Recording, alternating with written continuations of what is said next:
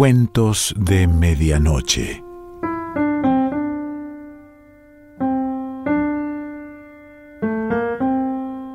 El cuento de hoy se titula Elizabeth y pertenece a Kjell Askildsen.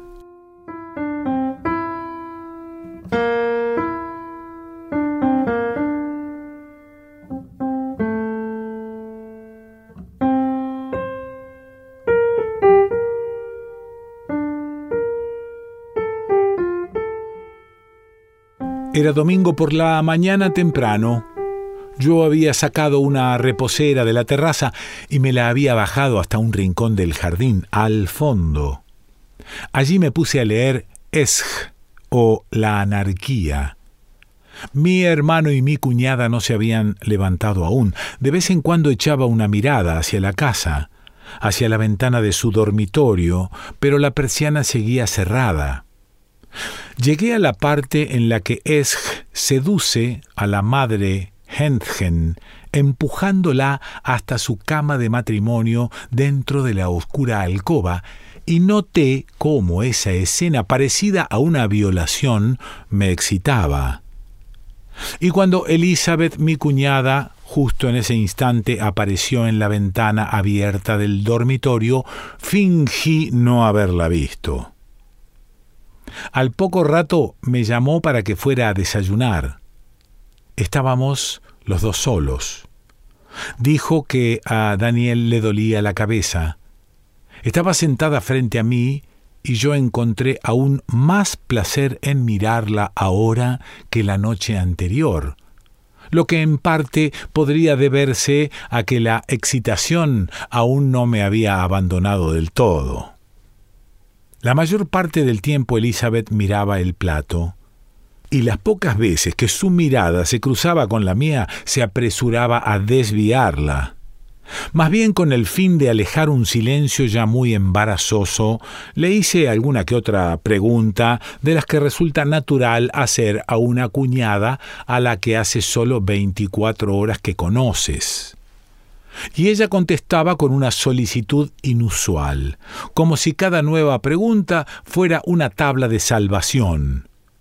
Pero seguía evitando que nuestras miradas se cruzaran, y ese retraimiento en ella dejaba gran libertad de movimiento a mis ojos y lo que vi me hizo fantasear con imágenes que tenían un referente claro en la reticente sumisión de Madre Gentien en la oscura alcoba.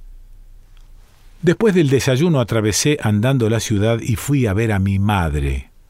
Hijo mío, dijo, acariciándome la mejilla.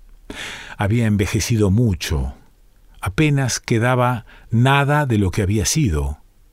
Fui delante de ella hasta la cocina y me senté junto a la mesa. Pero, Frank, dijo, vamos a sentarnos en la sala. ¿Por qué no nos quedamos aquí? pregunté. Puso agua para el café y me dio las gracias por las postales, sobre todo por la de Jerusalén. Imagínate, has estado en Jerusalén, dijo. ¿Estuviste en el Gólgota? No, contesté, allí no. Ah, no, qué pena exclamó ella. Tu padre y yo hablábamos a menudo de ello. El lugar que más nos hubiera gustado visitar era Jerusalén, y en especial el Gólgota y Getsemaní. No contesté, pero le sonreí. Puso dos tazas en la mesa y me preguntó si quería bizcocho. Contesté que acababa de desayunar miró el reloj del estante de la cocina junto a la ventana y me preguntó qué opinaba de Elizabeth. Dije que me parecía muy agradable. ¿Te lo parece? preguntó. Bueno, espero que tengas razón. ¿Qué quieres decir con eso? pregunté. Pues no sé, contestó, pero no creo que sea muy buena para Daniel. Ninguna es lo suficientemente buena para Daniel, señalé. Bueno, dijo ella, dejemos el tema. Estuvimos un rato sin hablar de eso ni de nada. Llevaba dos años sin verla. El tiempo y la distancia me habían hecho reprimir mi aversión hacia ella, pero ahora volvió a aparecer. ¿No has cambiado? dijo ella. No, contesté. Lo hecho, hecho está. Permanecí sentado en su cocina casi una hora. Evité cuanto pude los temas que acentuaban la distancia entre los dos.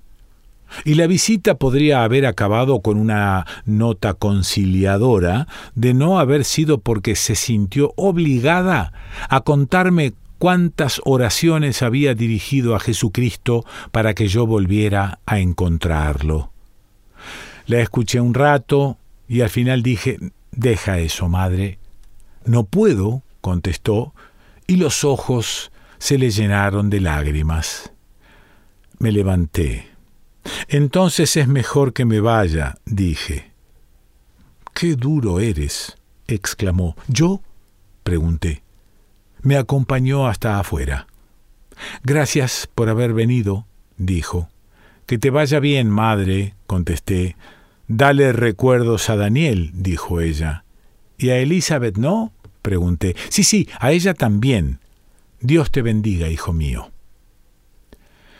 Me fui derecho al restaurante de la estación y me bebí dos jarras grandes de cerveza. Me tranquilicé un poco. Llegó un tren procedente del sur. Estuvo un par de minutos detenido y justo antes de ponerse en marcha, Daniel salió de uno de los vagones. Con una sensación intuitiva de haber visto algo no debido, giré con rapidez la cabeza en otra dirección. Cuando ya no podía ver el tren, volví a mirar el andén. Estaba desierto. Seguí un rato sentado. Apuré el vaso y me fui. Cuando volví a casa de mi hermano, él aún no había llegado. Dije a Elizabeth que mi madre había enviado saludos para ella. ¿No te encontraste con Daniel? preguntó. No, contesté. Fue a buscarte, dijo ella. ¿A casa de mi madre? pregunté. Sí, respondió. Fui a la sala por Esch y la anarquía y luego bajé a la reposera del jardín. Estaba al sol y me la llevé a la sombra del manzano. Elizabeth salió a la terraza. Me preguntó si quería un café y al poco rato me lo trajo. Era menuda y delgada, y viéndola cruzar el césped, pensé que sería fácil abrazarla. Muchas gracias, Elizabeth, dije. Sonrió y volvió a entrar enseguida. Yo me quedé sentado, reflexionando sobre la distancia entre un pensamiento atrevido y un acto concreto. Media hora más tarde llegó Daniel. Se había puesto un pantalón corto y una camisa de colores chillones que no se había abrochado, dejando al descubierto ese pecho velludo que hacía mucho tiempo yo le había envidiado. Se tumbó en la hierba y cerró los ojos al sol. Charlamos un poco sobre casi nada. Una mujer abrió una ventana en la casa de al lado, y al instante salió al jardín y se sentó de tal manera que yo podía verla. Daniel habló de un colega al que yo, según él, conocía y que había muerto de cáncer de colon hacía poco. La mujer del jardín vecino volvió a entrar en la casa. Me aburría. Dije que necesitaba ir al baño y me llevé la taza vacía. Elizabeth no estaba ni en la sala ni en la cocina. Subí a mi habitación. Por la ventana vi que Daniel se había levantado y estaba hojeando Esch o la anarquía. No creo que este libro esté indicado para ti, pensé. La vecina volvió a salir de la casa. La vi abrir la boca y a Daniel acercarse a la valla. Me tumbé en la cama y pensé que no debería haber ido allí, que debería haberme acordado de lo poco que Daniel y yo tenemos en común. Solo me quedé tumbado unos minutos, luego volví a bajar y salí al jardín. Daniel ya no estaba allí. Me senté en la reposera y retomé la lectura. Al cabo de un rato, retrocedí unas páginas para leer una vez más aquella escena entre Esch y la madre Hentien, pero en ese instante Daniel salió por la puerta de la terraza de la casa de al lado. Parecía muy contento. He tenido que ayudar a la vecina a mover un armario, dijo. Acto seguido, fue hasta el grifo del sótano y se lavó las manos. ¿Quieres una cerveza? gritó. Sí, gracias, contesté. Dejé el libro en la hierba. Volvió con dos botellas de medio litro de cerveza. ¿Elizabeth nos ha abandonado? pregunté. Enseguida vuelve, contestó. Se tumbó en la hierba y me dijo que no debería estar a la sombra. No, contesté. Qué bien que se está, dijo. Yo seguía sin contestar. ¿No te parece? Pues sí, dije.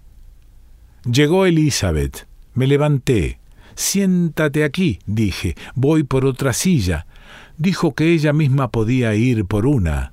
Subí a la terraza y volví con una silla plegable. Ella aún no se había sentado. Gracias, dijo. Mi hermano es un caballero, intervino Daniel. Sí, asintió Elizabeth. Se sentó de forma que podía vernos, tanto a Daniel como a mí. Quiero causarle una buena opinión, dije. ¿Lo oyes, Elizabeth? preguntó Daniel. Sí, contestó ella. Cuando eras un chiquillo, dijo Daniel, siempre le traías ramos de flores silvestres a mamá. ¿Te acuerdas? Me acordaba. No, contesté, no me acuerdo. ¿No te acuerdas? Ella decía siempre que tú eras su niño y a veces te daba una rebanada de pan blanco con un montón de azúcar encima. ¿No recuerdas que una vez te la quité de la mano y la pisoteé en la gravilla delante de la escalera? No, contesté, no lo recuerdo. No recuerdo nada de cuando era pequeño. Tendrías al menos siete u ocho años, señaló él. Yo tampoco recuerdo apenas nada de cuando era pequeña, apuntó Elizabeth. Daniel se rió. ¿De qué te ríes? preguntó Elizabeth. De nada, contestó. Elizabeth agachó la cabeza y la mirada no pude ver sus ojos. Luego hizo un brusco movimiento con la cabeza y se levantó. Tengo que ir a. dijo y se fue. Cerré los ojos. Daniel se quedó callado. Me puse a pensar en que mi hermano había cambiado algo en la historia de la rebanada de pan. Él se había comido la mitad de la rebanada, y yo fui el que se la quitó de las manos de tal forma que acabó en la gravilla. Abrí los ojos, lo miré, y sentí un ligero malestar al contemplar su pecho cubierto de vello. Estaba haciendo chasquear sus finos labios. Luego dijo ¿Qué te parece ella? Me gusta, contesté. Se incorporó y le dio un trago a la botella. Luego se echó hacia atrás y miró el cielo, pero no dijo nada. Yo me levanté y fui por el césped hacia la pequeña huerta donde cultivaban lechuga, cebollino y una fila de guisantes. Pensé, ¿Cómo voy a aguantar aquí una semana entera? Tomé una vaina de guisantes y Daniel gritó Elizabeth juega al autoabastecimiento. Me comí los guisantes. Volví a donde estaba Daniel y dije Siempre he deseado tener una huerta con guisantes, rábanos y nabos. En ese caso, dijo Daniel, Elizabeth sería la mujer ideal para ti. ¿Ya no la quieres? pregunté. Me miró. ¿Qué quieres decir? Era una broma, contesté. Siguió mirándome un rato. Luego se tumbó y cerró los ojos. Dije que tenía que escribir una carta, levanté el libro y me fui. En la escalera hacia el primer piso me crucé con Elizabeth. Qué huerta tan bonita tienes, dije. Ah, sí, contestó. He probado los guisantes, añadí. Ella estaba un escalón por encima de mí y nos hallábamos justo frente a frente. De nuevo pensé, sería muy fácil abrazarla. Cómete todos los que quieras, dijo ella. Gracias, contesté. Aparté la mirada y ella acabó de bajar. Podría haberle mantenido la mirada un poco más, pensé. Entré en mi habitación y me tumbé en la cama. Me despertó un rayo. El cielo estaba oscuro y sentí frío. Me levanté y cerré la ventana. Un rayo reventó la capa de nubes y al cabo de unos instantes empezó a caer un tremendo aguacero. Era bonito verlo. Bajé a la sala. Daniel estaba en la puerta de la terraza. La tormenta me había vuelto conciliador. Me acerqué a él y dije, Fantástica tormenta. Fantástica, se extrañó. Se caerán todos los frutos verdes de los manzanos y mira los guisantes. Los miré. Algunos tallos estaban aplastados. Pues sí, es una pena, dije, pero se pueden atar. No creo, objetó él. Pues sí, dije, yo lo haré. Al cabo de un rato la tormenta se alejó y las hojas y la hierba brillaban al sol. Le pedí una cuerda a mi hermano. Pídesela a Elizabeth, dijo. Ella estaba en la cocina, parecía haber llorado. Me dio un rollo de cuerda y unas tijeras. Salí al jardín. No había más que cuatro o cinco frutos verdes debajo de los tres manzanos.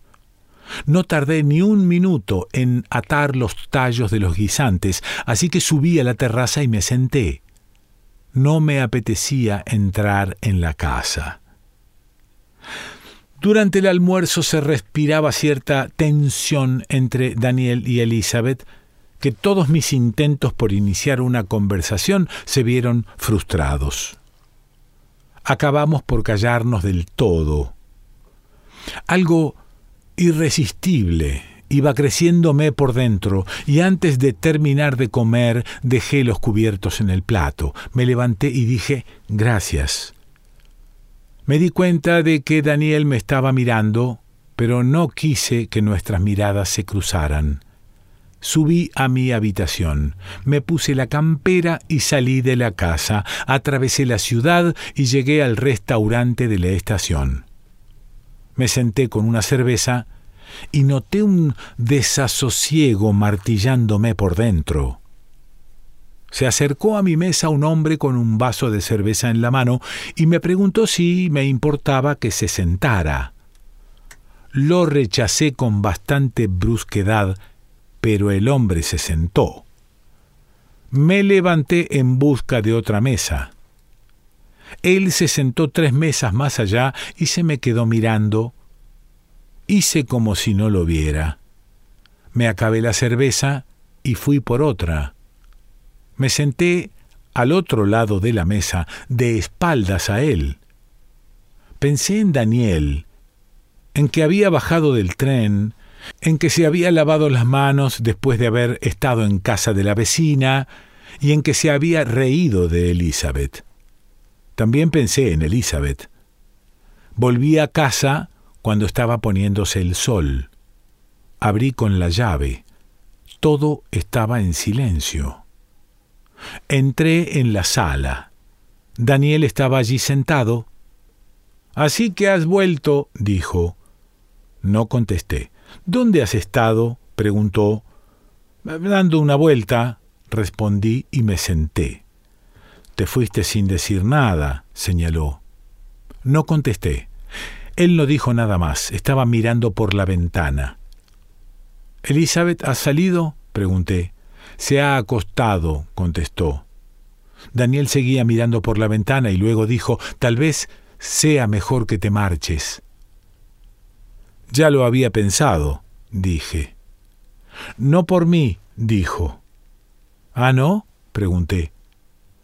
Me miró un instante, pero no contestó. Me levanté, me acerqué a la mesa que había junto a la puerta de la terraza a buscar Esj o la anarquía. Se trata de Elizabeth, dijo. Últimamente no está del todo bien. ¿Ah, no? pregunté. No me apetece hablar de ello, contestó. Me encaminé hacia la puerta.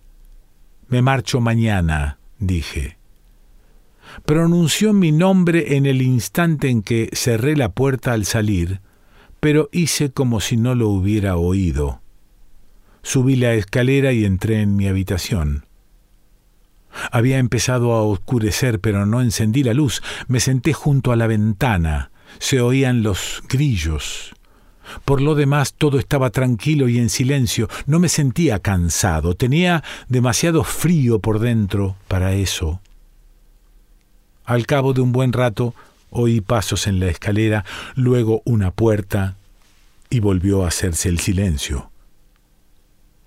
Me desnudé en la oscuridad porque tenía dentro una imagen inventada de Elizabeth que me temía que no aguantara la luz, y tal vez llevé conmigo esa imagen hasta que me dormí porque durante la noche tuve un sueño en el que una mujer estaba atada al vientre de un gran animal. A la mañana siguiente llovía, una lluvia silenciosa y densa. Oí ruidos en el piso de abajo. No quise levantarme. Prefería esperar hasta que Daniel y Elizabeth se hubiesen ido a trabajar. Mientras esperaba me quedé dormido. Volví a despertarme sobre las nueve y veinte minutos más tarde bajé la escalera y entré en la sala. Ya no llovía, e intenté salir al jardín, pero la llave de la puerta de la terraza no estaba. Entré en la cocina. La mesa estaba puesta para mi desayuno y junto al plato había una nota. Qué pena que tengas que marcharte. También Elizabeth lo siente. Espero que no sea nada grave. Por favor, deja la llave debajo de uno de los asientos de la terraza. Daniel. Leí la nota dos veces y por fin entendí. Dejé la nota exactamente donde la había encontrado. Subí al piso de arriba y entré en el dormitorio de Elizabeth y Daniel. Nunca había estado allí. La cama estaba hecha. No buscaba nada en especial. De los respaldos de las sillas no colgaba prenda alguna y no había nada en las mesitas que indicara quién dormía dónde. Abrí la puerta de un armario empotrado donde colgaban vestidos y trajes. No buscaba nada en especial. Salí del dormitorio y fui a mi habitación. Me puse a hacer la maleta. No tardé mucho. La bajé hasta la entrada. Faltaban aún casi dos horas para la salida del tren. Me senté en la sala. Tenía en la cabeza un obstinado pensamiento que no había cesado desde que leí su nota. Siento lo de Elizabeth. Espero que no sea nada grave. Dale recuerdos. Dejo las llaves en el buzón. Frank.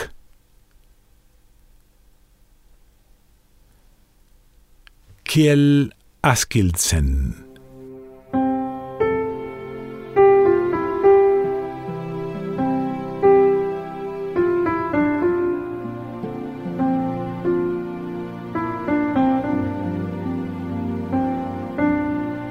Cuentos de Medianoche.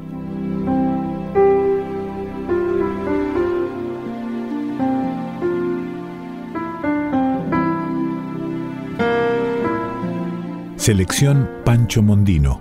Idea y lectura Quique Pessoa.